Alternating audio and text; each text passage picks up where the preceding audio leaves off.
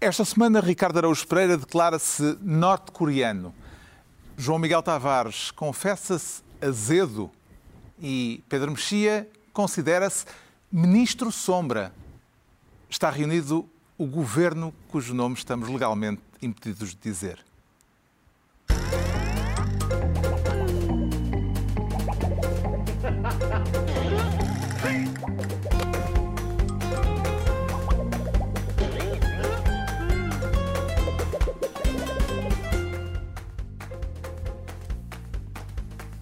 Ora viva, sejam bem-vindos. No final da semana em que Portugal prestou tributo à resistência ucraniana, recebendo na Assembleia da República, embora à distância, o presidente Zelensky, havemos de falar disso daqui a pouco. Uma semana, mais uma, marcada pela guerra, pela invasão russa que faz no próximo domingo dois meses. Eh, há dois meses que começou tragicamente a destruir a Ucrânia. E uma semana marcada também pelo dramatismo político das eleições presidenciais francesas. Também já este domingo saberemos se o próximo presidente de França é Macron ou Le Pen. E é por aqui que começamos com o Ricardo Araújo Pereira a querer ser ministro da escolha horrível. Já vi isso como título de um artigo de opinião. Está apenas a citar ou a ser irónico também, Ricardo Não, Araújo estou a citar Pereira? para completar. Estou a citar para completar. É uma escolha horrível, mas fácil. É, por acaso é. O artigo em causa Faltava umas fácil. O artigo em causa, eh, que tem como título Uma Escolha Horrível, é assinado pelo historiador comunista Manuel Loff, que conclui na comparação eh, que faz entre o centrista Macron e a líder da extrema-direita Marine Le Pen, que há boas razões para os franceses se absterem no domingo. Não acho. Não há. partilha deste ponto de Não, vista, partilho. portanto. não acho que não há nenhuma boa razão para se absterem no domingo, porque é tal coisa, é, o diagnóstico está bem feito, mas incompleto. É de facto uma escolha horrível, mas fácil, porque entre, entre Marine Le Pen e qualquer outra coisa, a gente escolhe qualquer outra coisa. Sobretudo se a qualquer outra coisa estiver. É que a questão é Não esta. sejas injusto, injusto, podia ser entre o Zé Moura e a Marine Le Pen. Certo, mas não é o caso. Nós estamos a falar de um Mas aí não adversário. havia escolha, verdadeiramente. Exatamente. Nós aqui estamos a falar estamos a falar de um adversário político e de um inimigo. Não é exatamente a mesma coisa. O, o- o Macron é um adversário político. Ah, portanto, o que se faz é, perante este panorama, vota-se no Macron e depois faz-se oposição ao Macron. Leu o artigo da- da opinião de Manuel Loff Li, li, por isso é que eu escolhi este. Por e, isso é que escolhi e- este horrível. e- e concluiu Mas- que eh, faltou essa conclusão faltou, por, por- por opção ou por eh, Eu acho que ele- esquecimento? acho que há demasiada, primeiro, há demasiada compreensão relativamente à, à- às pessoas. Ele diz, ah, posto isto, claro que as pessoas, claro que se compreende que as pessoas se abstenham. Não, não é incompreensível que se abstenham. Aquilo, Mas, aquilo mas isso parte de uma premissa, desculpa Ricardo, que é uma premissa que todos nós partilhamos, que é o amor à democracia liberal. Pois está bem. Só com eh, essa premissa é que podes chegar à conclusão do horrível mais fácil. Quando tu não amas assim tanto a democracia liberal, Pois, há, há aquela que é o quanto pior melhor. Mas ah, é que ainda por, cima, ainda por cima é pior do que isso. Há sondagens que indicam que uma parte substancial dos eleitores de Mélenchon vão, não só não vão abster-se, como vão votar em Marine Le Pen. Isso é ainda menos compreensível. E, e, aliás, coloca um problema grave àqueles analistas muito perspicazes que acham que quando um eleitor põe a cruzinha está a aderir eh, em absoluto ao programa do partido ou candidato em que vota. Portanto, esses analistas vão ter que explicar agora porque é que uma pessoa que era de esquerda na semana passada vai ser de extrema-direita no próximo domingo. Porque era de extrema esquerda Porque na eu- semana passada, não era de esquerda. Não, é, é, Porque a oposição, neste caso, não é entre a esquerda e a direita, em alguns aspectos, Sim, sim, mas- é entre eh, os, eh, digamos, globalistas, como Certo, se pois, diz em exato, França. De certa forma é classista, portanto acaba por ser uma análise marxista da coisa. Pois, exato. Mas a questão é essa: é aqueles analistas que acham que as pessoas, quando votam, estão a aderir totalmente a um, a um, a um determinado programa. Dizer, acho, que são, acho que estão a entender, não, não estão a entender bem o processo eleitoral. O que acontece quando uma pessoa põe uma cruzinha num, num quadradinho. O que é que lhe pareceu o debate desta semana entre Le Pen e Macron? Eu vi o resumo alargado, não é? Só com os golos. Não viu os- as duas horas e meia de não debate? Vi, não vi as duas Não horas houve e muitos meia. golos. Vi, não houve muitos golos, mas ainda assim, não houve muitos golos, não é? Mas ainda assim, Não foi a cabazada não foi da a outra cabazada vez. da outra vez, mas ainda assim foi, foi, um, foi um jogo morno em que, em que- com uma vitória bastante clara. Uhum. Essa é outra questão, que é, mais uma vez, não é difícil derrotar aquele ideário. Claro, As claro. pessoas às vezes têm esta ideia de que aquilo é um canto de sereia muito sedutor, que o povo burro, vai, se se aquilo lhe chega aos ouvidos, o povo vai hum, a, a correr pôr-lhe a cruzinha. Não é assim. É Chirac, preciso... Chirac não debateu com o Jean-Marie Le Pen. Sim, mas a, a questão é esta. É E ganhou quando- com 80%. Está bem, mas, Outros mas, mas achou que não se devia debater. Mas- Quando Macron debateu, desculpa, quando, quando, quando Macron debateu com Marine Le Pen da outra vez e deu-lhe uma coça. Deu-lhe uma Com coça, ganhou coça. com 60 e tal por cento. Sim, claro, entretanto. E agora Marine Le Pen vai ter vai ser 40 e muitos por cento se perder. Se perder. Em princípio, A questão é essa. perderá, porque todas as sondagens indicam Mas é- isso nesta altura. É importante não esquecer que quando uma daquelas pessoas ganha é porque os democratas não fizeram como deve ser o seu trabalho. O que é que lhe pareceu aquele modelo de debate bem diferente das nossas rapidinhas? É, exatamente. É aquilo dá, dá de facto para. Eu, eu prefiro este. Prefiro este e gostaria que nestas. Até na, é certo que aquilo eram presidenciais e só havia dois candidatos. Mas se nestas legislativas todos aqueles 36 debates tivessem tido duas horas e meia, Ainda agora não Eu tinha havido eleições. Sim, eu bom. tinha programa, eu tinha programa até às legislativas seguintes e ainda sobravam temas. Tenho muita pena que cá não seja igual. No frente a frente entre Le Pen e Macron ficaram claras as diferenças entre os dois candidatos, isso eh, foi transparente. Terá sido, Pedro Mexia, um debate tão decisivo como o de 2017, em que a própria Le Pen, na altura, admitiu a posteriori que tinha sido derrotada? Sim, eu acho que foi o que o Ricardo disse. Acho que foi um, teve um vencedor claro, mas era, era quase impossível que fosse eh, porque ou como foi da outra vez. Da outra vez, Marine Le Pen não sabia as datas do euro, confundeu o, o euro com o ECU, etc. Disse ECU, só para as pessoas não. Ah, ah, foi uma desgraça, foi uma desgraça. Desta vez não foi. Desta vez, Marine Le Pen eh, chega lá com a, com a ajudinha do Zé Murro, que ficou com o odioso, falou das coisas realmente repugnantes. O Zemmour foi o polícia mau. Foi o polícia mau, falou de Vichy, falou, de, falou do, do- da de guerra civil em França, eh, falou de quase todas essas coisas. Ela só falou, e agora voltou a falar no debate, eh, da- do véu, do véu islâmico, da proibição do véu islâmico. E não falou de sair da Europa, não é? Do seu ódio. Portanto, ela atenuou Europeia. muito, ela atenuou muito o discurso. E depois, ela, além de se atenuar o discurso nas quest- as questões, digamos, identitárias e tudo isso, centrou-se nas questões económico-sociais, onde, embora o, o Macron seja sólido, é, número um, o incumbente, portanto é ele que tem que prestar contas pelos últimos cinco anos e por tudo o que correu mal, nomeadamente perante os, os coletes amarelos e os simpatizantes, das quais a, Ma- a Marine Le Pen é uma, e por outro lado pelo, pela... Uh, não que Marine Le Pen seja provavelmente uma, uma personalidade encantadora, mas o Macron tem de facto uma altivez que pode ser muito irritante para o eleitor. É claro, tem aquela coisa de melhor aluno da turma, uh, e, e embora, embora acho que se tenha contido um pouco, mas aquilo é mais forte do que ele. Aquilo é mais forte do que ele. E, portanto, estamos a ver uma, uma, uma segunda volta que podia ser clara naquela velho modelo da Frente Republicana, que era o candidato de esquerda ou de direita, apoiado pela esquerda e pela direita, contra alguém dos extremos, mas agora estamos a ver repetidamente e com mapas, aliás, de voto, que tornam isso verosímil, eh, os candidatos dos ricos com o candidato dos pobres. O que, aliás, não faz sentido, porque há mais pobres do que ricos, não é? E, eh, e, portanto, ou pelo menos há menos, há menos ricos do que pessoas não ricas. Eh, e isso, sendo uma negação, por isso é que é interessante a- a- o, artigo, o, o artigo Loff e outros artigos de outras pessoas, é que, sendo uma posição para muitas pessoas incompreensível, para mim também, há qualquer coisa de marxista nessa análise, que é a ideia de, bom, se há, uma, se há um candidato dos ricos, eu estou com o candidato dos pobres.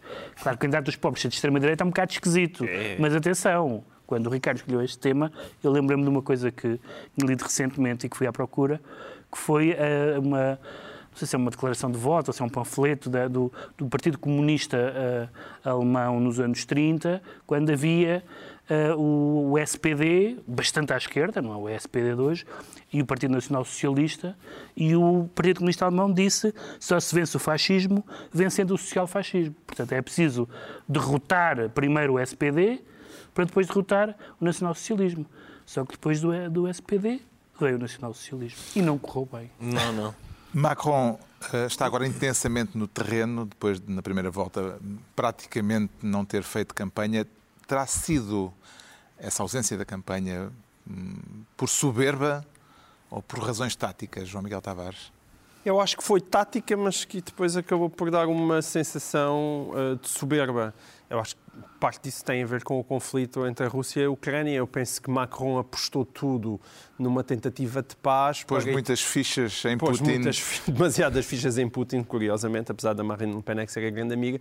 Pôs, pôs as fichas todas a conseguir, de certa maneira, apaziguar o urso russo, mas viu-se que não aconteceu e, portanto, ele ficou sem nada. Não, não houve nada para mostrar, senão ele, na sua longa mesa com Putin, e, portanto, até aí fez uma, uma figura ligeiramente patética. O esforço foi meritório, mas não tem tido nenhum resultados, acabou por se virar contra ele. Podia também ser tática no sentido de guardar uh, trunfos para uma segunda volta que se sabia que ia existir à partida. É? Isso só vamos saber no domingo. Ou seja, se de repente as sondagens uh, estiverem certas ou até a, a, diferença entre Marine Le Pen tem vindo a aumentar eh, ao longo desta semana. Tem vindo a aumentar, de repente já ficar confortavelmente acima dos 10 pontos percentuais, aí pode-se dizer, olha, exatamente, teve a reservar as munições para a segunda volta, mas vamos ver isso aí. Mas atenção, essa margem não é muito grande, porque o, o, se somarmos todos os votos do, do se somarmos todos os votos da, da, da Marine Le Pen e dos candidatos que disseram que, que a apoiaram, isso é uma margem de 3, acho que 3 milhões de votos. Portanto, é preciso que se verifique uma coisa que não é claro que aconteça, é que os eleitores dos candidatos que disseram que votem Macron, votem Macron. Uhum. Ou seja, os candidatos, Sim. os eleitores socialistas, os eleitores dos republicanos, para não falar de Melanchon, que não disse votem Macron, mas disse não votem Le Pen. Aí já sabemos que isso não vai acontecer em larga escala. E, portanto, eu, eu acho que vi essas sondagens mais animadoras, mas a mim não me animou nada, confesso. Neste momento, as últimas sondagens dão 10 Sim. pontos de vantagem Deus a Macron. Sim. que essas sondagens. Entregamos ao Ricardo Araújo Pereira a pasta de Ministro da Escolha Horrível.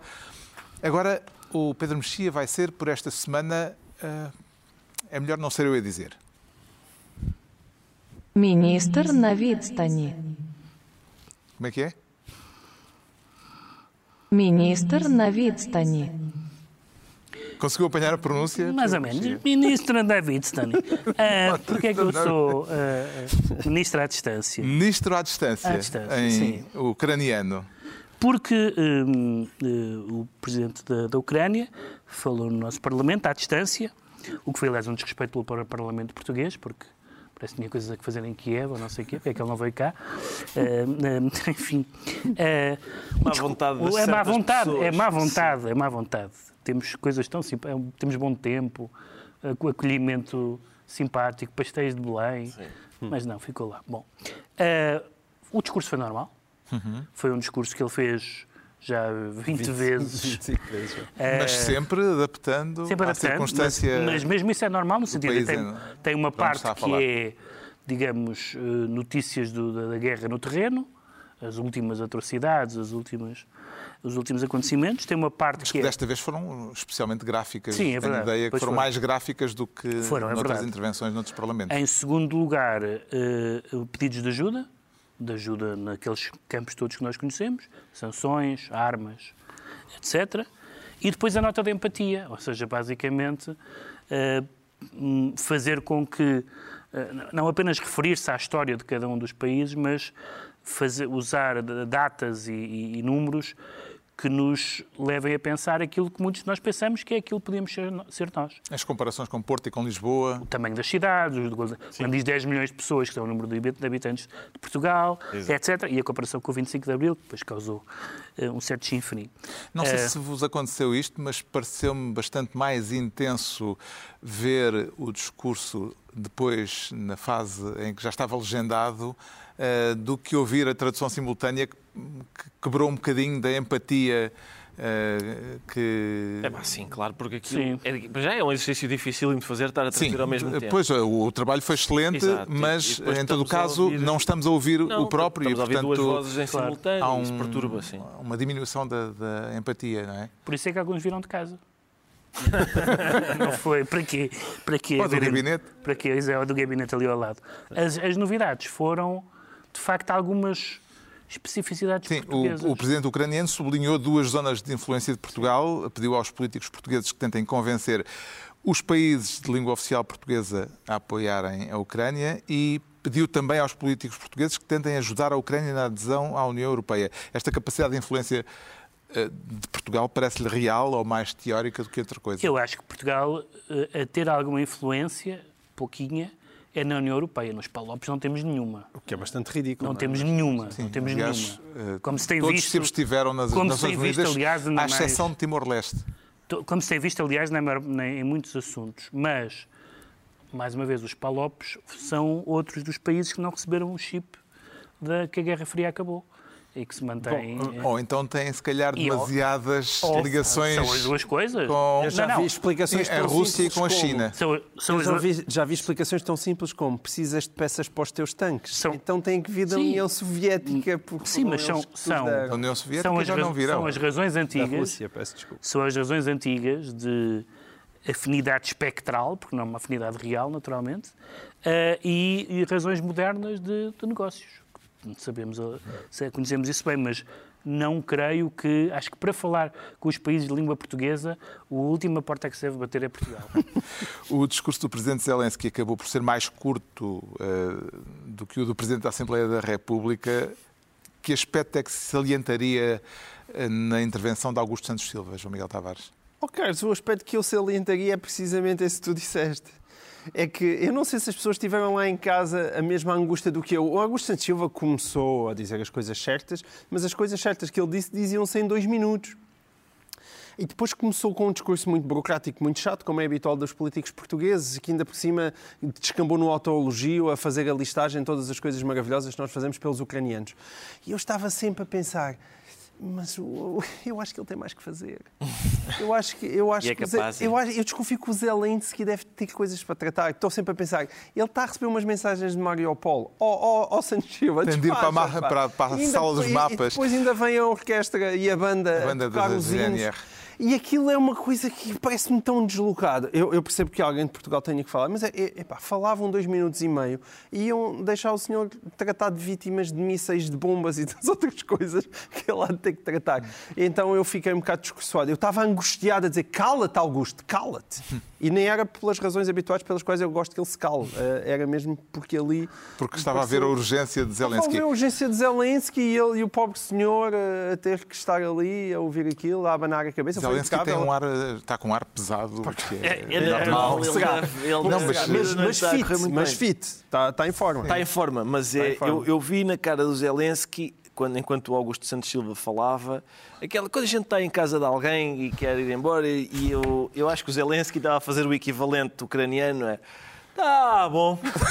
Ah, Já fez isso 24 vezes antes desta, por isso. Sim. Pá, Mas eu nos outros, nós não sabemos nos Não outros sabemos quanto quanto tempo tempo é que mais falaram ele, ele teve que aturar estas coisas. Aqui foi claramente excessivo. tempo conversa. Pareceu-lhe pareceu adequada a Ricardo Araújo Pereira a referência ao 25 de Abril por parte do presidente ucraniano? Pareceu, Pareceu? sim, pareceu. O líder, a líder do, do PCP considerou um insulto. Então, mas porquê que eu tenho a ver com isso? Parece de vez em quando votas neles. Isso é, é verdade, mas... ah, Mas já acabou isso, não acabou? Não, não, não. A questão é... Vá lá, vocês, lá, diz que já acabou. vocês têm. Eu alguma vez deixei dúvidas sobre qual é a minha posição nesta matéria e sobre o modo como é radicalmente diferente da do PCP e como me parece incompreensível que o PCP esteja a fazer este tipo de. Enfim, vamos ver. É- É possível que sejamos nós que não percebemos nada disto e que o facto de o PCP fazer fim-capé neste ponto vá Seja dar... o governo ucraniano que esteja a agredir Não, não, a- não. o povo ucraniano. Não, não, não. Passividade das Não. sobrancelhas de Carlos Vaz Marques quando tu disseste isso. Não, eu não estou a Foi- dizer isso, não estou a dizer isso. Eu estou a dizer é que é ah, calhando é o, é o PCP a ser visionário e nas próximas Ah, eleições vai ter, um, vai ter um resultado maravilhoso porque realmente esta, esta a posição que está a ter aqui Depende- ah, cala depende- fundo no eleitorado. Depende, depende em, que, em que oblast. Certo, mas eh, vamos ver. Eu, eu, eu- atenção, é, é claro que o homem, quando ele diz, eu- foi aquelas comparações todas que o Pedro Mexia disse, para a gente começar a perceber, o, o- o tamanho de Mariupol, quando ele compara, a gente fica a perceber, a gente fica a perceber o que é que significa haver eh, uma quantidade daquelas de, de refugiados, porque é exatamente igual à população portuguesa inteira. A gente percebe isso e também percebe quando ele diz que nós, quando estamos a, quando, quando nós nos libertamos de um opressor ah, autoritário, di- di- ditatorial, a gente, sim, a gente percebe que realmente há necessidade de fazer isso. Ainda por cima, este, que é o maior financiador da extrema-direita na Europa, e o nosso, que também era, também era de extrema-direita. tinha- libertámos-nos várias- com tanques. Libertámos com tanques. Ah, A questão é essa. É quando há pessoas que dizem assim: não, Malfa, não é bem. É porque não é bem. Não é bem, a comparação com o 25 de Abril não é bem. Claro que não é bem, por isso é que é uma comparação. Que é- a questão é: A é igual a A. A é parecido com B. Ah, mas não é igual a A, pois não é parecido. Por isso Na é que é uma verdade- comparação. Aliás, é preciso torcer mais os factos para encontrar diferenças do que para encontrar Não, semelhanças. não, na verdade até há diferenças, mas as diferenças, se quiseres, são favoráveis à Ucrânia, no sentido em que aquilo que aconteceu em 2014 foi efetivamente uma revolução, e uma revolução popular. O 25 de Abril começou por ser um golpe militar ao qual as pessoas aderiram, mas Sim, foi mas um golpe apoiado militar. pelo povo, claro. sim. Certo, foi com certeza apoiado pelo povo, Bem- mas começou por um golpe militar. Aqueles tipos que estavam na praça de Maidan estavam a Maidana. levar tiros e a morrer e, e não, não estavam com o exército do lado deles. Eu queria sublinhar esta coisa, pá, eu acho que já, todo, já, já toda a gente deve ter sublinhado, não é? Que é o presidente da Ucrânia estar a dizer, reparem, isto eh, é como o vosso 25 de Abril. Ou seja, é o momento, nós queremos libertar-nos de, uma, de um poder ditatorial que nos oprime. E o PCP diz, eh, É um isto é insulto. um insulto. E o Chega de pé, exatamente, é como ao 25 de Abril, que, que foi tão bom. Ainda bem que havia ainda, agora as máscaras já não são necessárias, mas naquela altura ainda havia, e assim não vimos as perninhas de rã eh, a entrarem na boca dos deputados do Chega, porque eles, na verdade, estiveram a dizer é isso mesmo, é como ao 25 de Abril. Como, olha, está aqui o 25 de Abril, é como ao nosso 25 de Abril, é exatamente isso André que vocês Ventura até levou o que disse que era um cravo eh, em azul e, eh, Sim, mas e era- amarelo É isso, era um, com as era cores um da cravo, Ucrânia. Mas ele falou, tu, referiu o cravo. Era um transcravo, não é? O Aquilo o não era. Ventura- o era de Ventura umas sempre cores. acumulou. O, o Ventura, simultaneamente, o. Ventura simultaneamente levanta a mãozinha eh, em, em gestos altamente duvidosos e, depois- e utiliza frases de Estado Novo e também diz nas entrevistas que acha muito bem o 25 de Abril. aí E, é que portanto, está. aqui- aquilo mistura sempre Aí é que foi. está o grupo parlamentar sempre foi que tudo foi para a Bibi. eleito com Deus, pátria, família e trabalho a aplaudir de pé um, estado, 25 de Abril. um chefe de Estado estrangeiro a dizer que isto é preciso é um Mas não- 25 de Abril. Mas não, de- não deixa de ser incrível que na chegada, na- no primeiro ano da chegada em grande da extrema-direita ao Parlamento, há um grupo parlamentar que faz uma triste figura e não é a extrema-direita. É verdade. É, não deixa Isso de ser é- melancólico. É realmente uma pena. O Pedro Mexia fica então Minister na Vidstani e é a vez do João Miguel Tavares se tornar, em vez de ministro, desta vez vice-reitor, para voltar ao Isqueté. Sim, sim, o tema, aliás, é mais ou menos o mesmo. Tu É- está todo, estás todo vaidoso, atenção. Mas estou, Queres uma espécie de zandinga do Isqueté, não é? Eu Tu- adivinho. Atenção. É Já anda há uns anos nisto. Ninguém me convence que ele não soube com alguma antecedência que ia sair. Tens uns artigos notícia. sobre o E depois, Isqueté. Então, então ele, pá, e na terça diz: Já viram que isto do Isqueté tem lá muita gente do PS? E na quinta, João Leão no Isqueté com uma espécie de. Isso é É. apenas porque tu não valorizas o colega que tens aqui ao teu lado. Porque claramente isto é ao contrário. Ele é um articulista tão influente Tão perspicaz. Tão... que Ah, depois ok. de escrever sobre o Isqueté, há pessoas que dizem realmente ele tem razão. E depois há umas pessoas que telefonam para jornalistas a contar histórias. A Mas polémica não sabia, em a torno do. Isqueté. Tenho um eh, dedo que adivinha. São muitos anos nisto. A polémica em torno do ex, eh, ex-ministro, agora vice-reitor João Leão, chegou esta semana ao Parlamento, depois de declarações de um outro ex-ministro ao público. Eh, acompanha a urgência da Iniciativa Liberal em ver o assunto esclarecido no Parlamento, depois das declarações de Manuel Leitor, o ex-ministro da Ciência e Tecnologia? Quer dizer, urgência no sentido que eu acho que faz sentido ele ir ao Parlamento e esclarecer, tudo bem.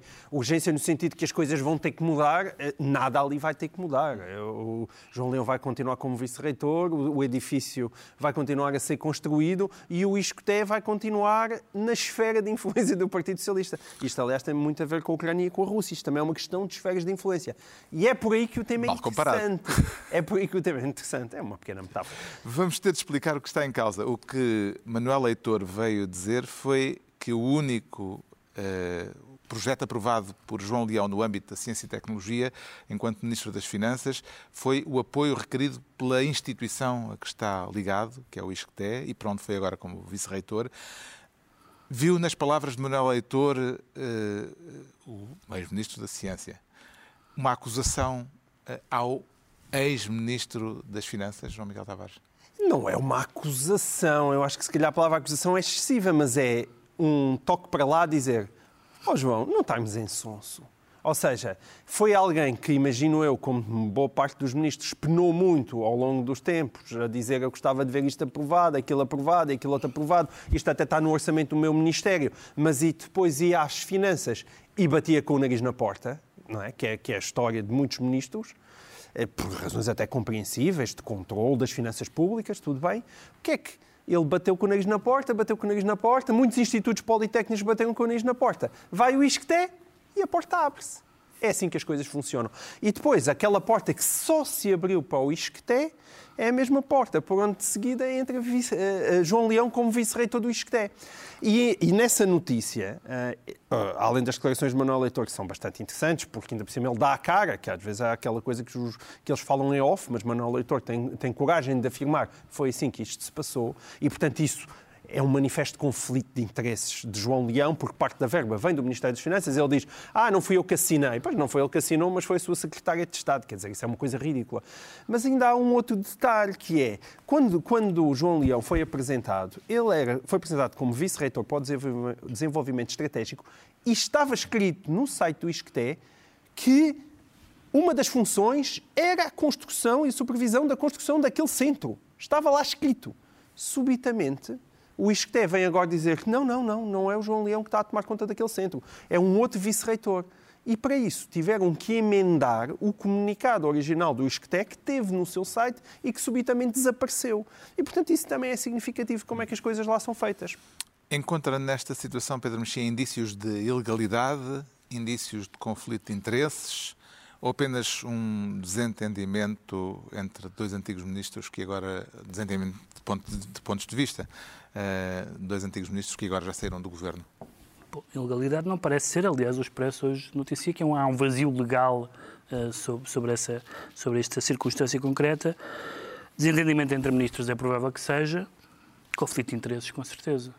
Eu deixo-me fazer uma objeção anatómica a- a- não vou falar de nenhum dos ministros em causa. Objeção anatómica ao João Miguel Tavares, o João Miguel Tavares tem, tem eh, um nariz que lhe cheira coisas e dedos que adivinham. Mas eu contesto, na semana passada não chegámos a falar disso todos, eu contesto eh, esta relação entre o tema do João Miguel da semana passada eh, e, este tema de hoje. O tema de hoje é um caso concreto. O tema da semana passada é, como o João Miguel gosta, uma suspeita genérica que, que pode ser aplicável a todas as instituições eh, universitárias monocolores, como o Instituto de Estudos Políticos da Católica, como o Centro de Estudos Sociais de Coimbra. A gente diz assim, olho para isto... Claramente o meu é- texto não te convenceu, esta- o texto original, mas ele estava lá bem explicado porque é que o Nada. caso do ISCTE era diferente. Na- na- não, não, não está, não, não, não é explicado. A única diferença é que o PS está no poder. É a única diferença. Bom, mas isso É a única faz com que diferença. o escrutínio deva Isso- ser maior. com certeza, depois, mas eu, eu não sou- conheço eu o sou- peso daqueles eu num determinado Eu governo. sou, mas re- repara, o mas isto, o que o Pedro disse, ou seja, SES, escrutínio de casos. SES, ISCTE e Católica realmente são, são digamos, são, são também think tanks, não é? Claro, claro. E, eh, O ISCTE nem sequer assume ser isso, quando muito pode-se dizer que devia assumir se essa é a sua função. Outra coisa, Mas o digam-me lá, escrutínio... pera, pera, os- digam-me lá os antigos ministros eh, que são reitores e vice-reitores nesses sítios. Não sei quem são os Ministros, ministros. Não, é Reitores possível, tá e vice-reitores. Não estou a dizer- E mesmo professores. Digam-me reitores e vice-reitores, se fossem ministros e ex-ministros. Não estou a dizer, Ah. não estou a dizer o seguinte. uma- tu falaste a semana passada, disseste uma coisa genérica. Nesta semana diz uma coisa concreta. Eu não, as con- notícias. Exato. Eu eu chamo só a e eu- atenção, é, E eu, olhem, e eu concordo. E eu con- com certeza, mas aí estamos É todos de acordo. É isso. Escrutinem as coisas concretas. E quando há coisas Mas concretas. isso precisas saber é esta- onde ir. Como E há assim? coisas que são bastante Como evidentes. assim? Como Não. assim? Precisas saber onde ir? É, olha, é aquela, é, que- é aquela que- conversa que eu já vinha. a- Já andamos aqui há tantos anos, tu ainda não percebeste como é que é o funcionamento Não, oh, do país, João do Partido eu- Socialista, Eu não como é que as coisas pesco, se passam. Eu não pesco, Pois não, não nem pesca. pego por arrastão. Exato. Ah, como tu, que é ah, de, de lançares as redes e depois há há de vir peixe. Essa ideia de lançar uma suspeita so- sobre uma instituição, depois essa instituição há um caso da semana seguinte.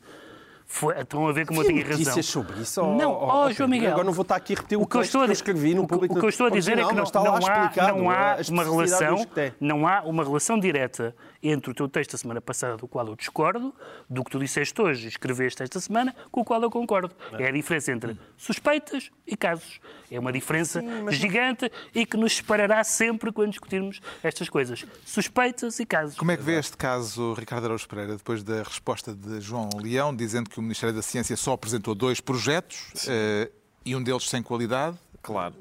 E que, por outro lado, não teve qualquer interferência na, na atribuição dos apoios. Eu acho que há muita má vontade, Carlos, em relação a este caso. Atenção, por acaso, há, há uma parte disso que é mesmo verdade, não é irónica, que é, ah, pelos vistos, pelo, eu tentei ser o mais rigoroso possível. Acho que a maneira mais rigorosa possível de escrever o caso é o Ministério dirigido pelo João Leão, não é?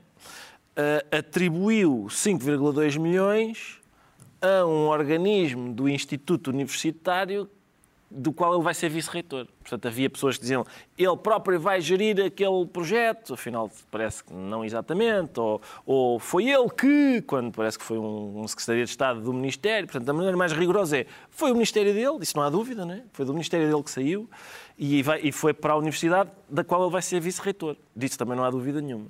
E, portanto, há muita má vontade que é, que é o seguinte, é, é, por exemplo... Também há muito boa vontade. Não, mas aqui há má, que é quando o Ministério das Finanças não. Quando o Estado não apoia a ciência e a educação. Quando apoia, olha, que escândalo. Quando É- Fernando, é mas o quando- que quando Fernando Medina diz que dá, como, dá por boas as explicações, dá como boas as explicações, isso é muito boa vontade. Sim, é boa Dá vontade. como boas porque É realmente boa- não são boas. Mas, é, mas eu estou a falar da má vontade dos críticos que dizem o Ministério das Finanças nunca apoia. Agora, quando apoia, também vão criticar. Que- Ou, por exemplo, a nossa burocracia é muito, é muito chata, é muito longa. Quando ele em dois dias passa de, de ministro sim, para sim. vice-reitor, af- afinal as coisas sempre se resolvem. O Basta que deu haver- gás a esta história, vontade. em parte, Sim. foram as declarações de Manuel Leitor, do ex-ministro eh, da Ciência e Tecnologia.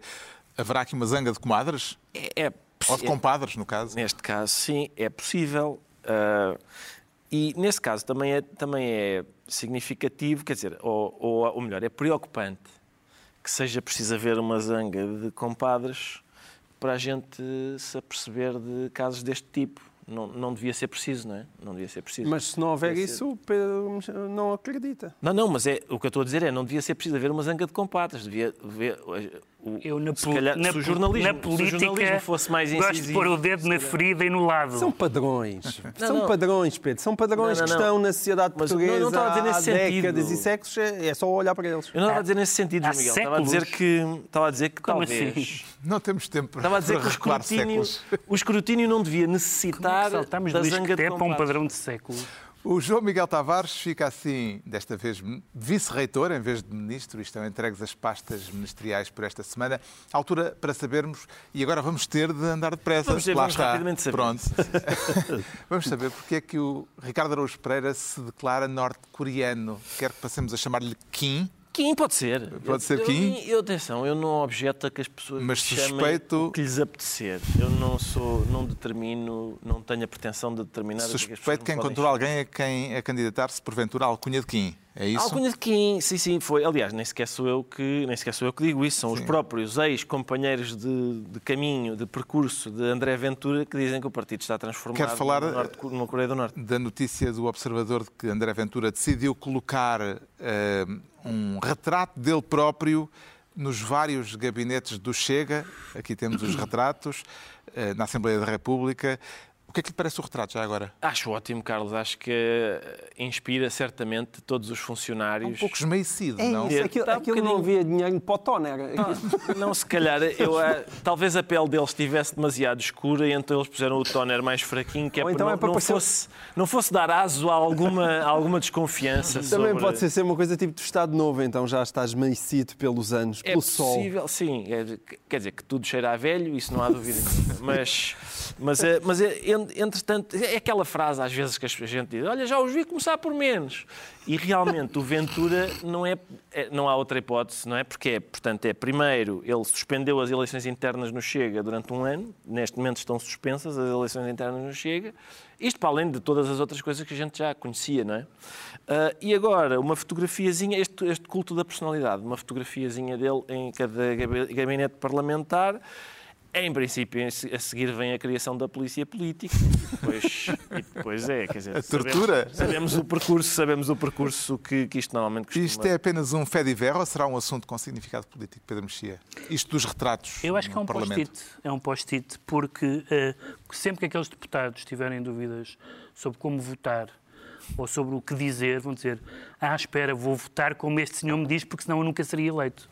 Nenhuma daquelas pessoas existia sem o Ventura, como na- na- no Parlamento, naquele Parlamento, existia no, no Chega, quero dizer. É como aquela canção Amar como Jesus amou. Só que aqui é discriminar como Ventura discriminou. É saber, sabes sempre o que é que has E, de fazer. portanto, eu acho que é um quando- post-it, é para eles olharem e saberem, é um, é um guia eleitoral. Um guia eleitoral. Mas- Mas o retrato terá sido colocado nos gabinetes para inspirar ou para intimidar os deputados do Chega? João Miguel Saber dizer para inspirar. É, não, eu não sei se nos chega inspirar e intimidar não, é, são, a mesma coisa. Sim. Atenção, eu, eu, eu, eu posso correr o risco de estar errado em relação a André Ventura, e isto preocupa-me. Portanto, é, é, é, porquê? Eu sempre disse aqui que André Ventura é um oportunista. Oportunista parece uma coisa feia, mas no caso de Ventura, de facto, era um elogio, porque queria dizer o seguinte: Dada a alternativa. não, Dada porque ele queria dizer o seguinte: este senhor é um oportunista, encontrou aqui um nicho de mercado, atacou-o, mas ele não acredita em nada daquilo. Eu, quando começo a ver estes retratos, penso, mas espera, será que ele, com o correr do tempo, começou mesmo a acreditar naquilo?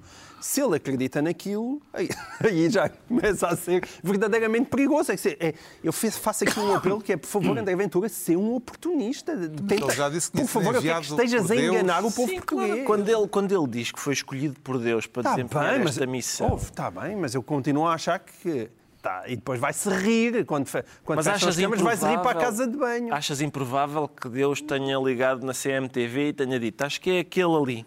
Não, Aquele é isso. discutir Não, não acho. Se falou com o Alexandre Solnado, É porque capaz, sabes? Ele se calhar começou. O gajo que está a dizer isto sobre este penalti contra o Passo de Ferreira é este que vai em direto à mas eu no início achava, bom, ele está mesmo a gozar. Às tantas não está a gozar. Eu não sei, se começa a ver esta multiplicação de quadros, começa realmente a ficar preocupado. Está esclarecido porque é que o Ricardo Araújo Pereira se declara norte-coreano, quanto ao Pedro Mexia diz sentir-se ministro sombra e tem mesmo a certeza de que não está legalmente impedido de, de o dizer. Não, não, só, só estaria em causa própria, que é em causa completamente alheio, que é ah, Jorge Moreira da Silva, candidato à liderança do PSD, quer criar um, um governo sombra à inglesa. À inglesa, eh, será uma forma de evitar confusões com nomes de programas de televisão? Às tantas não quer ser processado. Não, não, penso que, eu- não penso que houvesse vantagem para ele em, em confundir, em termos de credibilidade desse corpo político. E suspeito que, sendo à inglesa, é uma ideia que lhe agrada. Mas agrada-me, sim, e tudo o que diz respeito à, ao política e ao Parlamento em particular, agrada-me que seja inglesa. Mas hum, o, o, que é, o que eu achei interessante na candidatura de, além dessas ideias, dessa ideia, as ideias que já conhecemos em relação à demarcação com o Chega e tudo isso, eh, o, que eu, o que eu achei mais interessante foi a própria candidatura e a maneira como hum, Jorge Moreira da Silva argumenta essencialmente com o seu currículo, o que aliás não é normal, não é? Não há nada de especial nisso, de eh, líder do JSD, secretário de Estado, ministro. Eh, Carlos eh, Moedas B, esquece essa questão. não, é isso, é, é aí, que- é aí que eu vou, é aí que eu vou acabar. Eh, ministro assessor do Presidente da República eh, e depois a sua carreira na OCDE, e daí para isto que é factual e, e re- relevante, daí parece eh, resultar um, um perfil moeda. Esta ideia de que, de que aquilo que antes eram considerados burocratas choninhas eram, que é mais ou menos a imagem que Carlos Moedas tinha, não sei se ainda tem, mas tinha, outro dia zangou-se, mas, Mas eh, até a Zanga foi super chata. mas, mas sim, até a Zanga não foi nada especial, mas que esse perfil político pode ganhar. Eu não tenho nada, dito isto, não tenho nada contra Jorge Moreira da Silva, mas não é uma figura carismática e entusiasmante. Mas se Carlos Moedas, com aquele perfil que ele tinha, um perfil à partida um pouco improvável, ganhou Lisboa, que era muito improvável, então essa é uma, essa é uma não sei, não sei se Pode ser um novo trunfo não sei se é uma nova, se é uma nova Em- maneira de conceber a lidera- a liderança neste jogo. seja quem for, a liderança será melhor que a atual, por isso. Hum. Isso estamos garantidos. Como é que viu a demarcação de Moreira da Silva em relação ao rival Luís Montenegro, ao escolher João Miguel Tavares, o caminho das borboletas? Oh, Carlos, as borboletas morreram todas com as bombas na Ucrânia. E, e acho que espero que até os meus colegas de painel já tenham percebido isso, não é? As Como assim? borboletas morreram todas? Então, acho Mas- que o mundo, o mundo está completamente diferente. Eh, Se vocês acham, reparem, eh, o caminho das borboletas para... Agora não estou a seguir o raciocínio. Não estás, mas Não. eu eu estou aqui para esclarecer. Havia a teoria da existência de um cordão sanitário, não é? E esse cordão sanitário hoje, dizia apenas respeito ao Chega. Hoje, e eu dizia na altura, mas eu percebo o cordão sanitário para, para, para a direita, mas como é que há um cordão sanitário à direita e depois não há um cordão sanitário à esquerda? Como é que é possível o PCP fazer o que Dizias tu faz e concordava o eu. Chega? Dizias tu e concordavas Tá bom, tá bom, também, tá mas bom. concordo à vontade, mas Tá muitas, bem, tá muitas bem. pessoas não Mexia incluindo os eleitores Era portugueses. incluído no. Era E com, com mu- e certeza. com muita- borboletas- Mas na altura diziam-me E assim: com muita "Ah, honra." mas como é que tu te atreves a comparar o Chega com o PCP? Diziam eu muitas continuo pessoas. não é comparar. menos o Pedro Mexia. Não, não, mas eu não comparar. E, e agora é vai uma questão de saber. Continuas a não comparar. Mas atenção, não- olha que em 2022. Eu não ponho a questão em termos de entre comparação. o Chega e o PCP, eu diria que o Império do Mal, neste preciso momento importante. Acho que o Império do Mal está mais do lado do PCP do que do Chega. E convinha admitir isso. O- Podes dizer que. E diz é, o Chega é horroroso, mas o PCP também é Não, não. absolutamente É- horroroso. Não? O Império do Mal, quer dizer, tu, tu Não? no outro dia viste, viste o Olha, Ventura. afinal não. viste o Ventura. Nem assim o PCP. Viste quando na abertura do ano parlamentar a quantidade de referências a ciganos que houve no. É, mas atenção, mas é que atualmente entre referências a ciganos e assassinato de ucranianos daquela maneira, apesar de tudo, Certo. ali na Não, balança, isso- sim, dizer coisas desagradáveis sobre ciganos, apoiar o extermínio de ucranianos, Sim, sim, mas a é balança, que aquilo se que calhar... o PCP diz não produz nada na Ucrânia. Ah, pois. nada. Epá, Agora, agora, defender no nosso Parlamento, defender no nosso Parlamento aquilo sobre ciganos pode produzir. É, pá, que eles vivem aqui. Teoria... Já saltámos, Essa já saltámos do, do, Ah, das da- borboletas. do Jorge Não, o- eh, as borboletas Moreira é da Silva. simples. Ou seja, eu acho que a conversa das borboletas é uma conversa hoje, eh, atualmente já bastante inútil, até porque aquilo que nós estamos a ver, olhemos para a França, é um grande bloco de extrema-esquerda, um grande bloco de extrema-direita e um bloco ao centro. E cada vez mais é isso que, se vai- que eu acho que temo que se, pa- que se passe Estamos longe nas democracias ocidentais. Estamos- Estamos, estamos. neste longe. momento. Estamos, felizmente Neste estamos longe, estamos mas longe espera mais um bocadinho. Entretanto, nos Açores, uma remodelação do governo levou o Chega a recuar uma vez mais, depois de ter dito que a maioria de apoio a Bolieiro tinha acabado. Eh, afinal, eh, agora dá mais uma oportunidade. Continua a acompanhar com interesse as peripécias em torno desta geringonça de direita insular. Muito Ricardo interesse, eu sou do Minho, Carlos, eu sou do Minho, gosto muito do Vira e, e isto que tem, tem, sido, tem sido isso, não é? Eu não sabia que nos Açores também tinham, mas é isso, é chega apoia, chega não apoia, chega volta a apoiar, chega volta a não apoiar, e chega a apoiar outra vez. E agora, eu gosto muito de- desta, deste género musical. Hum, eu, eu, atenção, eu vi que Jorge Moreira da Silva fez isso que o Carlos disse, que é aliás, separar-se, marcar uma diferença em relação a Luís Montenegro, quer dizer, nós não somos a casa dos não socialistas, porque há muitos não socialistas que não nos interessa ter aqui. Aqui não cabem racistas Aqui não e cabem xenófobos. racistas e xenófobos, mas Jorge Moreira da Silva também disse uma coisa que eu- com a qual eu concordo, que é, ele diz, eu quero os eleitores do Chega. Ou seja, os eleitores é uma coisa diferente dos dirigentes. Os eleitores não são racistas e irrecuperáveis, são, são, é o povo que está lá para ser persuadido pelos políticos, exatamente. Mais uma vez, aqueles analistas subtis que olham para o, para- para o fenómeno eleitoral e acham que as pessoas, quando põem uma cruzinha num- no boletim, estão a aderir exatamente ao programa dos partidos ou candidatos que, que, nos quais votam, têm aqui alguma coisa para explicar, porque se isso é assim, quem vota no Chega estaria para sempre perdido para, para o resto, para, para a democracia. E não é assim, como é óbvio. Bom, e com isto chegamos à altura dos livros e eu trago esta semana eh, um livro que muito apropriadamente vai ser lançado na próxima segunda-feira, agora que estamos à beira de mais uma comemoração do 25 de Abril. eh, trago eh, este livro que é lançado na segunda-feira, dia 25 de Abril, precisamente eh, no Museu do Aljube, em Lisboa. Um livro que é um exercício de liberdade poética, como se diz no subtítulo. Eh, o desafio lançado a mais de três dezenas de poetas e de ilustradores foi o de usarem o lápis azul, símbolo da censura, para riscarem e darem um sentido poético à Constituição que vigorou durante o salazarismo, à Constituição de 1933. Por isso, o livro se chama Reconstituição Portuguesa, a partir desse texto original riscando a maior parte das palavras. Aquelas que ficam à vista ganham então um sentido novo e, como é dito no próprio livro, o resultado é um manifesto que transforma um símbolo do fascismo em gritos poéticos de liberdade, como este, Abril constitui garantias fundamentais da nação portuguesa. São tudo palavras que estavam na Constituição de 33, mas que agora, eh, com este trabalho gráfico, eh, aliás, eh, bem bonito, acaba por, acabam por ganhar um significado novo e que vem a calhar neste aniversário da Revolução, que nunca é demais celebrar. O João Miguel Tavares também traz um livro adequado ao espírito de Abril. Sim, senhor, não podia estar E mais também para ver. Também para ver, eh, portanto, 25 de Abril sempre, e, e este livro é um livro que foi publicado no final da década de 70 pelo João Abel Manta. O João Abel Manta é possivelmente o grande ilustrador e caricaturista português, eh, certamente da segunda metade do século XX, se não do próprio século XX, eh, e ele está, de certa maneira, na memória de todos nós e na memória do 25 de Abril, até pelos cartazes, não só pelas caricaturas que fez publicar nos jornais, mas pelos cartazes, famosos cartazes do MFA, que são pequenos prodígios do design.